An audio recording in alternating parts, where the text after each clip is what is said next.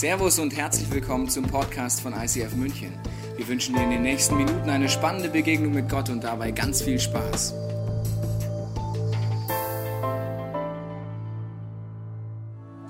Herzlich willkommen zum Abschluss der Serie Momentum. Herzlich willkommen, liebe City. Herzlich willkommen, ICF Altstadt im Senator Kino und zum ersten Mal per Video dabei ICF Augsburg. Wir applaudieren mal nach Augsburg zu euch. Sehr schön, dass ihr dabei seid. Liebes Augsburg-Team, ich bin begeistert, wie ihr die letzten Wochen der ausgebaute Location viele Veränderungen durchzieht. Und wie immer, schon seit es diese Kirche gibt, habt ihr den Wunsch, dass Menschen Gott kennenlernen. Deswegen gebt ihr alles. Ich bin begeistert von euch. Und ich bin begeistert, dass wir mit allen Locations diesen Abschluss jetzt hier genießen können. Die Serie Momentum geht um biblische Feste. Auch noch biblische Feste im ersten Teil der Bibel. Ich weiß nicht, ob du die Bibel mal aufschlägst. Und wenn du sie aufschlägst, im ersten Teil kriegt man meistens Kopfschmerzen. Man denkt, was ist das? Ja? Da schreibt Gott irgendwelche Feste hin und wie soll ich das sagen? Das Weihnachtsfest findest du da nicht. Das Osterfest, Ostereier findest du da auch nicht. Hasen findest du da auch nicht. Lauter andere Sachen, so grüne Weihnachtsbäume findest du auch nicht. Christmesse findest du auch nicht. Aber dafür lauter andere Dinge, wo Gott sagt, das ist eine ewige Ordnung, die gebe ich euch, damit sie alle Ewigkeit feiert. Wir wollen heute anschauen beim Laubhüttenfest. Ich habe ja auch eine Laubhütte hier mitgebracht, absolut gewaltig, diese Laubhütte. Da werde ich euch erklären, warum dieses Laubhüttenfest eine ewige Ordnung ist und die dir und mir hilft, ganz egal, ob wir diesen Gott schon kennen oder nicht, tiefer zu verstehen, was er mit deinem, deinem Leben vorhat. Weil Gott liebt Bildersprache. Das ist absolut gewaltig. Der macht ein Programming vom Feinsten mit dem Ziel, dass man Dinge tiefer versteht. Ich habe den Überblick von den Festen mitgebracht von den letzten Wochen. Es gibt als erstes die, das Pessachfest, das Shavuot-Fest. Die haben wir uns nicht in der Serie angeschaut, sind Pilgerfeste und das Sukkot-Fest mit dem Auftakt von Rosh Hashanah, Yom Kippur, der Versöhnungstag von letzter Woche. Übrigens, an diesem Tag steht in ganz Israel das TV-Programm, das Radioprogramm, alles steht still. Und auch die Alarmbereitschaft der Armee ist nicht gegeben. Das hat sich erst geändert nach Tausenden von Jahren beim, nach dem Sechstagekrieg in diesem letzten Jahrhundert, wo genau an diesem Tag die Feinde angegriffen haben, weil noch nicht mal die Armee in Alarmbereitschaft war, Jahrtausende lang. Das heißt, wir schauen uns das an und dann kommt das Laubhüttenfest und müssen uns gucken, warum sagt Gott, das ist eine gute Idee für dich und für mich. Weil du musst eins wissen, all diese Feste wurden von einem Kollegen, der heißt Kaiser Konstantin, abgeschafft, circa 300 Jahre nachdem Jesus gelebt hat. Warum? Er wollte aus Judenhass heraus alle hebräisch-jüdischen Wurzeln aus dem Christentum rausziehen. Das heißt, er hat alle Feste abgeschafft, er hat Ostern eingeführt. Ich dachte, ich nehme mal ein paar Fruchtbarkeitsgötter, die ich vorher geworshipped habe, bringe die mal ein bisschen rein, daher kommen die Eier, die Hasen und so ein Schmarrn. Da hat er alles darüber gezogen. Dann hat er Weihnachten eingeführt, mit dem Ziel, dass möglichst keine Christen mehr die hebräisch-jüdischen, aber auch christlichen Feste mehr feiern. Und wie soll ich sagen, er war sehr erfolgreich. Sehr erfolgreich. Keine Angst, ich schaffe Weihnachten nicht ab. Ich liebe Weihnachten. Keine Angst, ruhig bleiben. Kannst Weihnachten, ganz ruhig, ruhig, ruhig. Okay, Weihnachten kannst weiter feiern. Der Punkt ist nur, warum sagt Gott hinter diesen Festen, dass eine ewige Ordnung ist? Und wenn du die versuchst, die jüdischen Wurzeln aus dem Christentum rauszuziehen, dann ist es ja bizarr. Ich meine, du musst dir Folgendes überlegen. Die komplette Bibel ist von jüdischen Autoren geschrieben. Jesus war, ist und bleibt ein Jude und die komplette erste Kirche bestand aus Juden. Okay, dann zieh mal die Juden raus aus der Kirche. Was hast du noch am Ende? Die Kirchengeschichte, die dann rausgekommen ist, wie soll ich sie sagen? Nicht so chlorreich, eher chlorreich, ja, was dann nachher rauskam. Und das ist so der Punkt. Und jetzt sagt Gott, das ist eine ewige Ordnung und die macht Sinn. Besonders sagt er, macht es Sinn, damit du deinen Kindern, das scheint ihm ganz wichtig zu sein, der nächsten Generation Dinge zu teachen, die du erlebst, wenn du mit Gott lebst.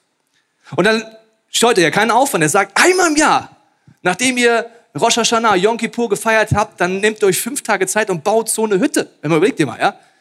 Da die ganze Familie baut da tagelang aus Ästen und Laub eine Hütte und dann sind die eine gute Woche da drin und pennen da jede Nacht. Jede Nacht. Jede Nacht. Also mein Sohn fänd's cool. Die ganze Woche, Papa, cool. Das ist ein bisschen so wie äh, Pfadfinderarbeit. Komm mal. Ja, also baust du eine Hütte, ja, und dann schläfst du da drin. Warum sagt Gott, das machen wir jedes Jahr? Wenn Gott das macht, dann hat er eine tiefe Symbolik dahinter, wo er dir und mir helfen will und er der Meinung ist, wenn wir das nicht einmal im Jahr vom Herzenspunkt machen, werden wir falsch abbiegen, falsche Prioritäten setzen, die uns und andere unglücklich machen werden. In diesem Setting ist das jetzt und diese Hütte wird gebaut von den Menschen und ganz Jerusalem muss dir vorstellen, drumherum tausende von solchen Hütten Die wurden aufgebaut, einfach mit Ästen an den Seiten und mit Laub zu. Das heißt, das Ding war nicht besonders stabil, auch nicht so besonders regendicht, muss man sagen. Und Gott sagt, das ist ein Symbol, diese Hütte, für dein und mein Leben. Ganz schön frech, gell, der Gott. Wie so eine Hütte ist mein Leben? Zerbrechlich, den Stürmen ausgesetzt, keine Villa, eine Hütte, vielleicht eher ein bisschen dreckig. Gott sagt, genau so ist dein Leben als Mensch. Vergleicht es oft auch als Zelt, als Hütte. Und er sagt, es ist zerbrechlich, es kann morgen vorbei sein, du kannst krank werden, es können Stürme des Lebens kommen.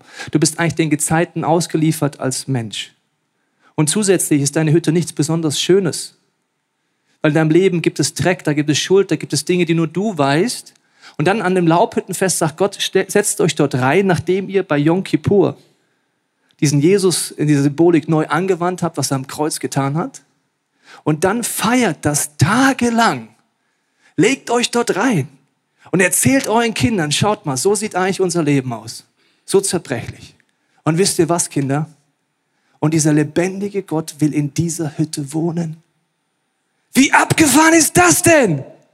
Der lebendige Gott sagt, in diesem Dreck, in dieser Zerbrechlichkeit, in diesem Ausgeliefertsein, in dieser Unfälligkeit, Gott, genau da will er wohnen. Unsere Reaktion ist, wenn wir zum ersten Mal hören, dass Gott wie in mein Leben kommen will, denken sich, ja, aber so kann doch Gott nicht in mein Leben kommen. Ich habe doch Schuld.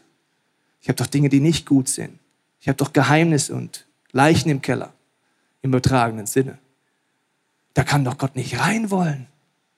Ich muss erst alles schön machen, ich muss umbauen, muss anbauen, brauche noch eine Wohnküche, brauche noch einen Ofen, keine Ahnung was. Ich muss doch erst mal ein bisschen hier, verstehst du, bevor ich Gott in mein Leben reinlasse, dann muss es doch anders aussehen. Nein, Gott sagt, das abgefahrenste Wunder der Weltgeschichte ist, dass der lebendige Gott sagt, er will in deinem Leben, in so einer Hütte wohnen. Wenn du sagst, Jesus, ich nehme das an, was du am Kreuz getan hast, komm in mein Leben. Und wenn du es noch nie gemacht hast, kannst du es heute zum ersten Mal machen. Dann kommt Gott in deine Hütte. Und das ist etwas, wo Gott der Meinung ist, da reicht nicht ein Tag zum Übernachten. So, erste Nacht in der Hütte. Also schon krass, dass Gott in meiner Hütte wohnen will. Zweite Nacht. Wie jetzt echt? Also Gott will wirklich bei mir im dritte Nacht. Also jetzt echt? Ja, echt. Vierte Nacht. Also ich habe da nochmal drüber nachgedacht. Also auch im Lebensbereich X? Ja! Fünfte Nacht, sechste Nacht. Und irgendwann sickert so okay Gott, programmingmäßig, wir liegen hier in der Hütte, es ist vollkommen zerbrechlich und so willst du in meinem Leben sein. Was für ein Geschenk. Das teachst du dann deinen Kindern normalerweise und erklärst dir, dass Christsein nichts mit Perfektion zu tun hat. Und nichts mit Moralaposteln. Und nichts mit Perfektion, wo du sagst, ja, ich bin Jeremy's Next Superchrist, weil ich bin dein Vater. Und du kriegst nie mit, wie ich mit der Mama streite, was machen wir, wenn du schläfst sondern einfach zu sagen, ja, ich, dein Papa, deine Mama, wir sind Menschen, wir sind zerbrechlich, wir versagen, aber es gibt diesen Jesus. Und dass wir hier sind, ist ein lebendiges Wunder. Und dann erzählst du die Geschichten über Geschichten sieben Tage lang. Da hast du was zu erzählen. Und Gott ist offensichtlich der Meinung, dass man das immer wieder machen muss, vor allen Dingen auch, weil man sich in dieser Hütte erinnert, was wirklich zählt. Ich habe als Jugendlicher mehrere Interrail-Reisen gemacht. Interrail-Reisen. Also, da holst du so ein Ticket und kannst mit jeder Züglein in Europa rumfahren. Wir haben angefangen, erste Version, und dann ab der zweiten Version, ab dem zweiten Jahr haben wir gesagt, neues Ziel. Wir haben gewettet mit unseren Freunden, dass wir schaffen, ohne Geld durch Europa zu kommen. Nicht dass wir kein Geld hatten, aber es war einfach unser Ziel. Wir waren Punks, hast du mal eine Mark, verstehst du? So, Schnorren nennt man das. Okay, also wir kommen da durch. Und dann haben wir die ersten zwei Tage waren wir noch nicht gut im Schnorren, muss ich dir sagen. Die ersten zwei Tagen hatten wir so einen Hunger, weil wir nichts hatten, dass wir zu McDonalds sind und von den Tabletten das kalte Zeug gegessen haben. Eklig, aber mit 16 machst du sowas, wenn du in Wetter eingegangen bist. Okay. Da haben wir gesagt, ja, Jungs, wir müssen es weiterentwickeln. Dann haben wir gesagt, wir müssen irgendwie smarter werden, wir müssen freundlicher werden.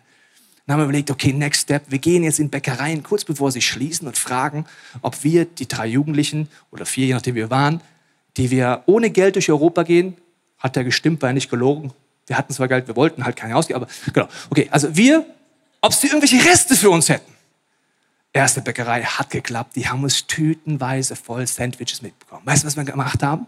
Wir haben das genommen und sind zu den Pennern in der Stadt gegangen, weil unserer Meinung nach hatten es die Penner verstanden. Verstehst du, als Punk denkst du das echt? Als die Penner Die rebellieren, verstehst du? Die schlafen draußen. Deswegen haben wir immer in den Stadtparks bei den Obdachlosen gepennt und haben denen immer Nahrung gebracht, weil wir wurden immer besser. Und dann lagen wir nachts unter dem Sternenhimmel, so eine Freiheit, nichts zwischen mir und dem Universum, wir haben es geliebt. Wir wurden immer besser, ja. Dann haben wir immer gemerkt, okay, wir steigern's. Am Ende waren wir so gut, wenn wir eine Pizza wollten, haben wir eine Pizza bekommen. Und äh, besonders gut ging das so Richtung Frankreich, so in Monaco, Cannes. Ja, das ist super. Weil je reicher die Leute werden, desto besser kannst du an Dinge kommen, wenn du weißt, wie es geht. Weißt du, wie das geht? Kleiner Tipp von mir an dich, wenn du jugendlich bist und noch kleines Nebenverdienst brauchst. Also du gehst einfach, haben wir gemacht, kann an diese Potzmeile vors dickste Hotel.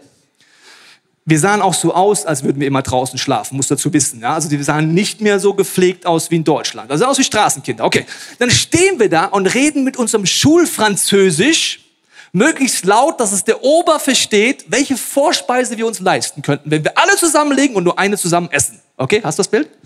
Alle piekfein. Der Ober hört so, die drei wollen gleich hier ins Fünf-Sterne-Lokal. Verstehst du?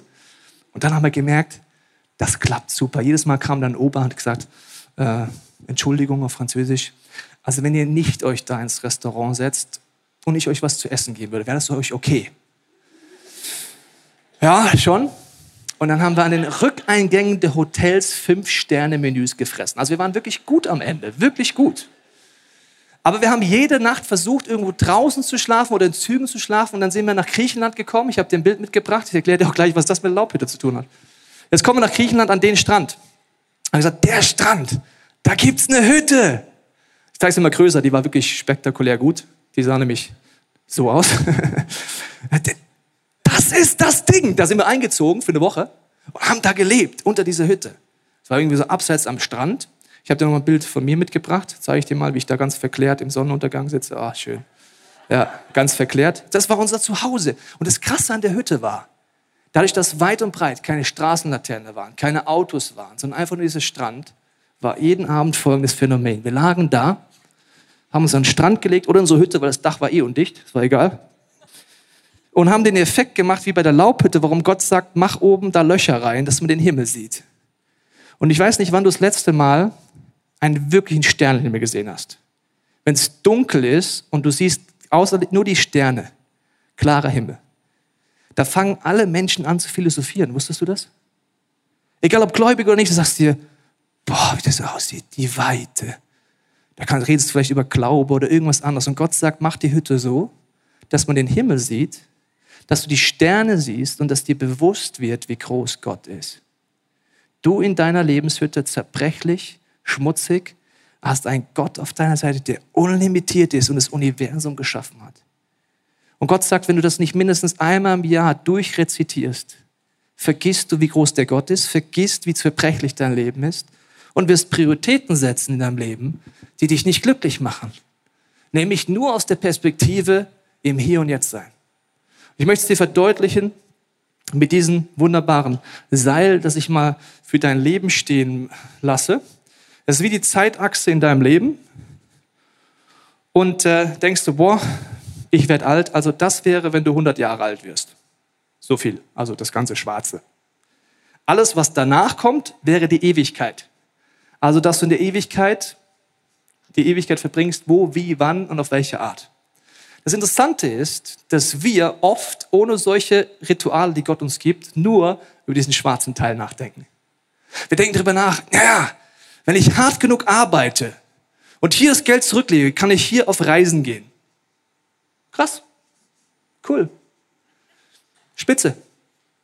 Spricht ja nichts dagegen. Das Problem ist nur, wir vergessen, dass da hinten Millionen von Jahren Unendlichkeit, die Ewigkeit kommt und das, was ich hier mache, einen Einfluss darauf hat.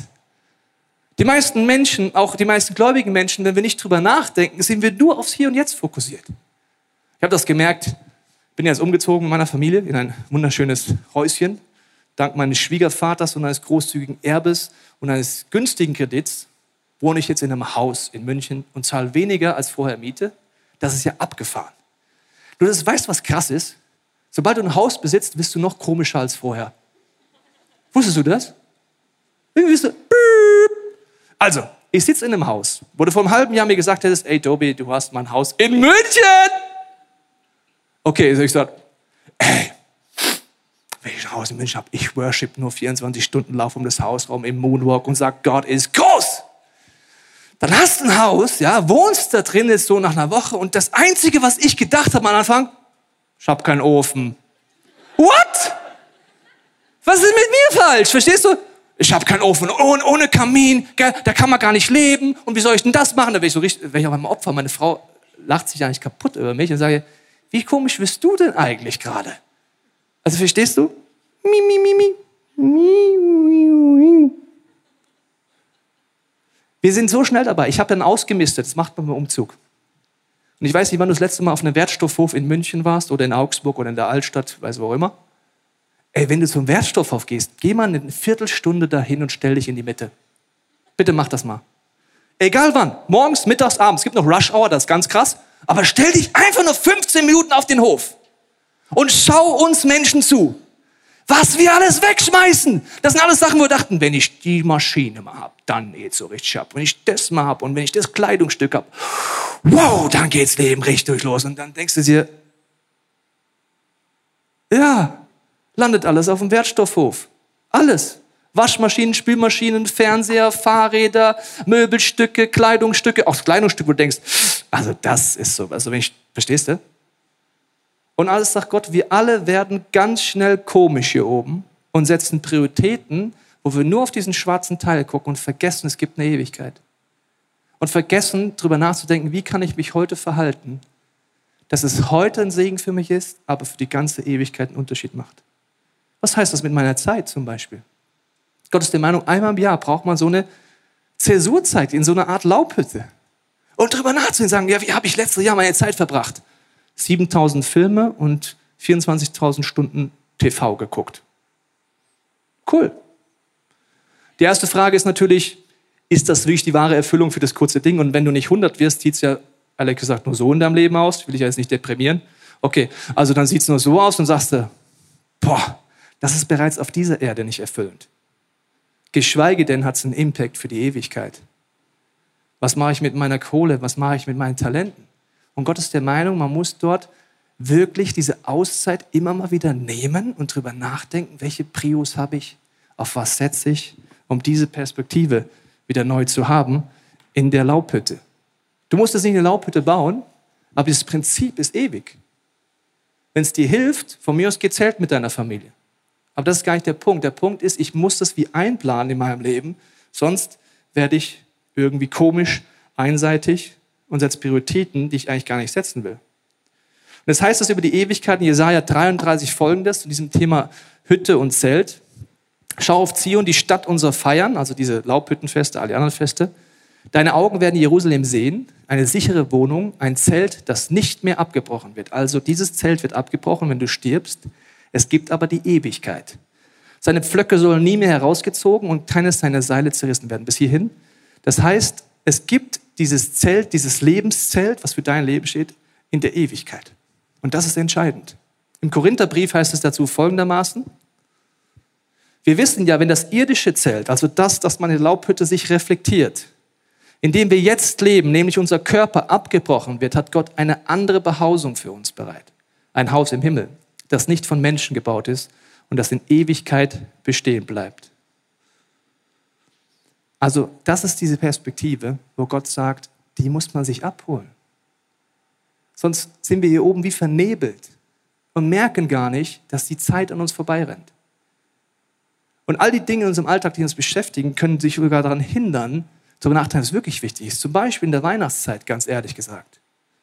Durch meinen Umzug und durch all die Sachen habe ich letzten Donnerstag im Büro gemerkt, in einer Gebetszeit mit dem Team, dass durch den Umzug, Renovierung und alles ich nicht drüber nachgedacht habe, ob es Menschen in meiner Umgebung gibt, die ich gerne in die Weihnachtsevents mitnehmen möchte.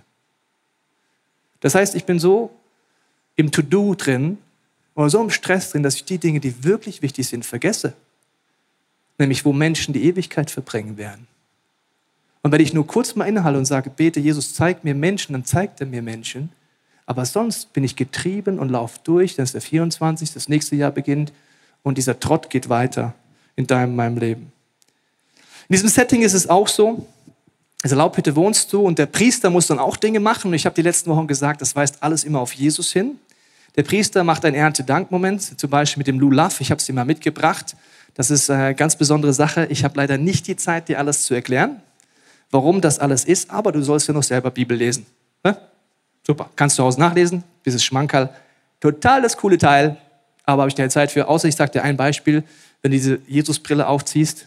Dieses wunderbare Ast hier ist äh, so gemacht, dass immer an jedem Astgabelung drei Blätter entstehen. Immer drei. Vater, Sohn, Heiliger Geist. Und das, das nimmt man so als Erntedankmoment. Der Priester wedelt das und sagt, alles, was wir haben, alles, was kommt, kommt von Gott. Das heißt, diesen Moment ist dir bewusst. Und das ist ein besonderes Setting in dem Laubhüttenfest, wo der Priester dann einen nächsten Schritt geht. Und zwar, um uns daran zu erinnern, dass Gott unser Versorger ist. Ich habe dir mal Regen mitgebracht, weil Regen ist etwas, was in der damaligen Zeit bis heute ein abgefahrenes Wunder ist. Wenn du Regen, wenn du Trinkwasser hast, dann blüht alles auf. Die Wirtschaft blüht auf und damals noch viel mehr, die Viehherden, aber eben auch äh, das, alles, was du anbaust. Und der Regen war etwas, wo jedem bewusst war. Ich gehe mal in den Regen rein. Achtung, ich bin im Regen drin. Ach, sehr schön. Im Regen war dir bewusst, dass das etwas ist, wo du keinen Einfluss hast. Egal welchen Businessplan du aufstellst, egal wie gut du bist in deinem Job, auf Regen hast du keinen Einfluss. Und das war jedem bewusst damals und das sind wie die Voraussetzungen für dich und für mich, auf die wir keinen Einfluss haben. Beim Laubhüttenfest denkst du darüber nach, stimmt, dass das Herzlein hier drin schlägt und dass hier ein Atem kommt, habe ich keinen Einfluss drauf. Das heißt, das ist ein Wunder. Allein, dass ich hier stehe, die Gaben, die ich habe, die Talente, ist ein Geschenk von Gott an mich. Und beim Laubhüttenfest merkst du wieder und dankst Gott für alles, was er dir gibt. Alles, wo er dir Erfolg gibt oder wo er dich durch Schwierigkeiten durchträgt. Und dann gibt es einen Moment, wo der Priester Folgendes tut, als Symbol dafür, dass wir Gott abhängig sind. Er nimmt Wasser, schöpft es, er nimmt auch Wein und es schöpft er aus einer Quelle in Jerusalem, ich habe sie dir mitgebracht, das ist die Gihon-Quelle und die endet an dem sogenannten Teich Siloa. So sieht er aus. Die Gihon-Quelle ist die einzige ganzjährliche Quelle, die Jerusalem mit Wasser versorgt und die endet am Teich Siloa innerhalb der Stadtmauer. Und jedem war bewusst, diese Quelle ist absolut matchentscheidend. Alle Feinde Israels wollten, wenn sie Jerusalem einnehmen wollten, die Gihon-Quelle unterbrechen, weil wenn das Jerusalem kein Wasser mehr hatte, konnten sie ganz simpel aushungern. Solange sie Wasser hatten, konnte der Feind machen, was er wollte. Er hat es nicht geschafft. Und den Leuten war klar, das ist eine Symbolik. Das irdische Jerusalem steht immer für etwas Übernatürliches auch, wo Gott immer wieder in der Bibel sagt, ich bin eure Quelle. Ich bin eure Quelle. Und wenn ihr an mir dran bleibt, selbst in stürmischen Zeiten, in, in Anführungsstrichen kriegerischen Zeiten, werdet ihr nicht geistlich sterben, sondern ihr seid versorgt. Aber ihr seid abhängig davon, dass diese Quelle ist und ihr müsst dorthin gehen. Und hier geht der Priester jetzt hin holt aus dieser Quelle, wo jedem weiß, diese Stelle, Stelle steht auch für die göttliche Versorgung, für die Heilsquelle Gottes, nimmt davon, von diesem damals bis heute eigentlich kostbarsten Gut, das du hast, und hat es ausgeschüttet über den Altar. Und das hat er gemacht und jedem war das bewusst, das war der Höhepunkt des Festes, dass er das gemacht hat. Also er nimmt das, geht hin, und das Volk worshipt Gott dafür, für die Versorgung, für alles, dass Gott die Quelle ist für die Menschen, die mit ihm leben und dass sie von ihm abhängig sind. In diesem Moment, wo er das macht, steht Jesus auf in Jerusalem und sagt Folgendes. Aber am letzten Tag des Festes, der der höchste war, trat Jesus auf und rief, wenn er dürstet, der komme zu mir und trinke. Wer an mich glaubt, wie die Schrift sagt, von dessen Leib werden Ströme lebendigen Wassers fließen.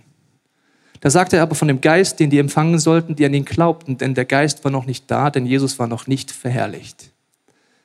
In dem Moment, wo der Priester das macht, kommt Jesus und sagt, Jungs, Mädels, alles, was ihr hier prophetisch feiert, erfüllt sich in mir.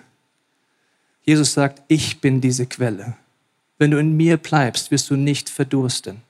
Ich bin die Heilsquelle für ganzheitliche Wiederherstellung. Ich bin der Zugang zu einer lebendigen Gottesbeziehung, dass Gott einzieht in dein Lebenshaus. Ich bin derjenige, der dich dorthin führt in diese tiefe Gottesbeziehung und in Heilung und Befreiung. Und deswegen, weil es in diesem Moment macht, wo der Priester das tut, flippen viele Leute aus und wollen ihn töten. Weißt du warum? Weil Jesus sagt damit, ich bin die Quelle. Ich bin der Weg. Ich bin der einzige Weg. Und den Leuten wird bewusst, der behauptet jetzt von sich, er ist der Sohn Gottes. Er ist die Erfüllung von all diesen Festen und wir können die Feste heute nur wirklich richtig feiern mit Jesus. An einer anderen Stelle setzt Jesus noch einen oben drauf. Er findet einen, einen blind geborenen Menschen, er spuckt auf den Boden, macht ein bisschen Matsche drauf, nimmt sie, klatscht sie drauf. Hey! Nochmal. Und dann sagt er, geh zum Teich Siloa und wasch sie aus und du wirst sehen. Was sagt er damit? Ich bin diese Quelle. Ich bin der Teich Siloa. Ich bin die Heilquelle, die Veränderungsquelle, das bin ich. Und deswegen hassen ihn die religiösen Menschen, weil sie es nicht glauben.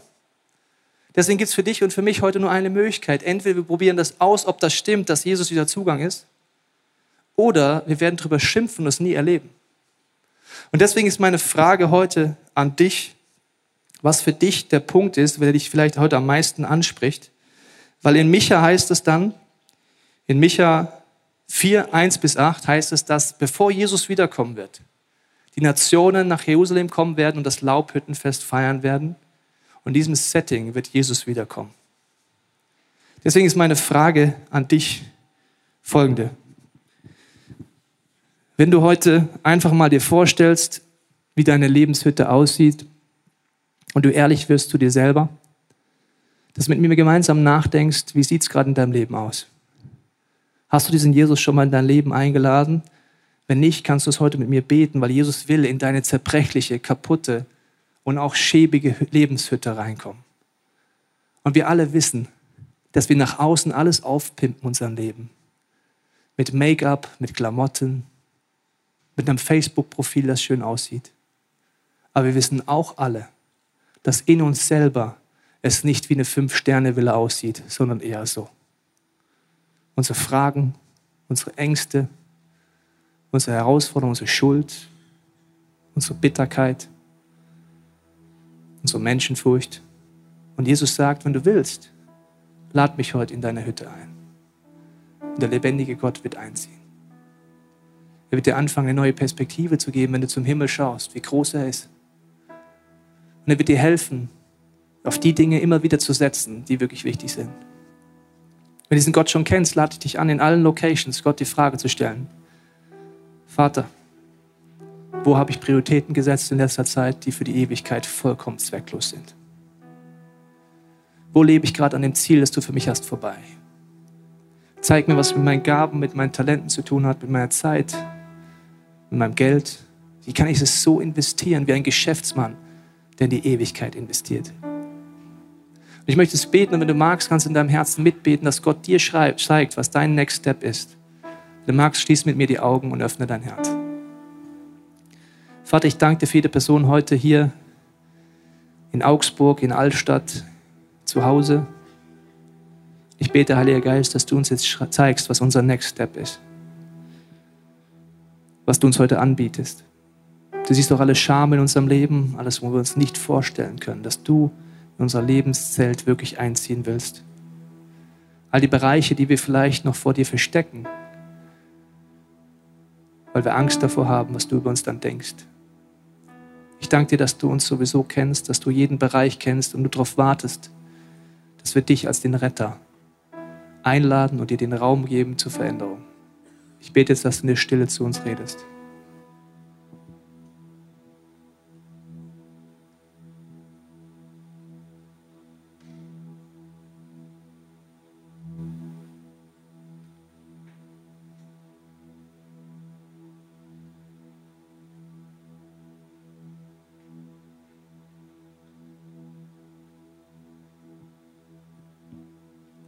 Heiliger Geist, ich bete, dass du uns heute aufwächst.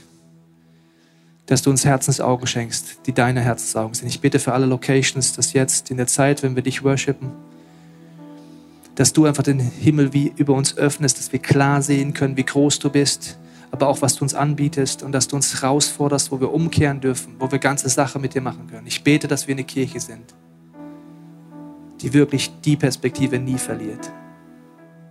Dass es am Ende vom Tag um dich geht und dass wir eines Tages vor dir stehen werden.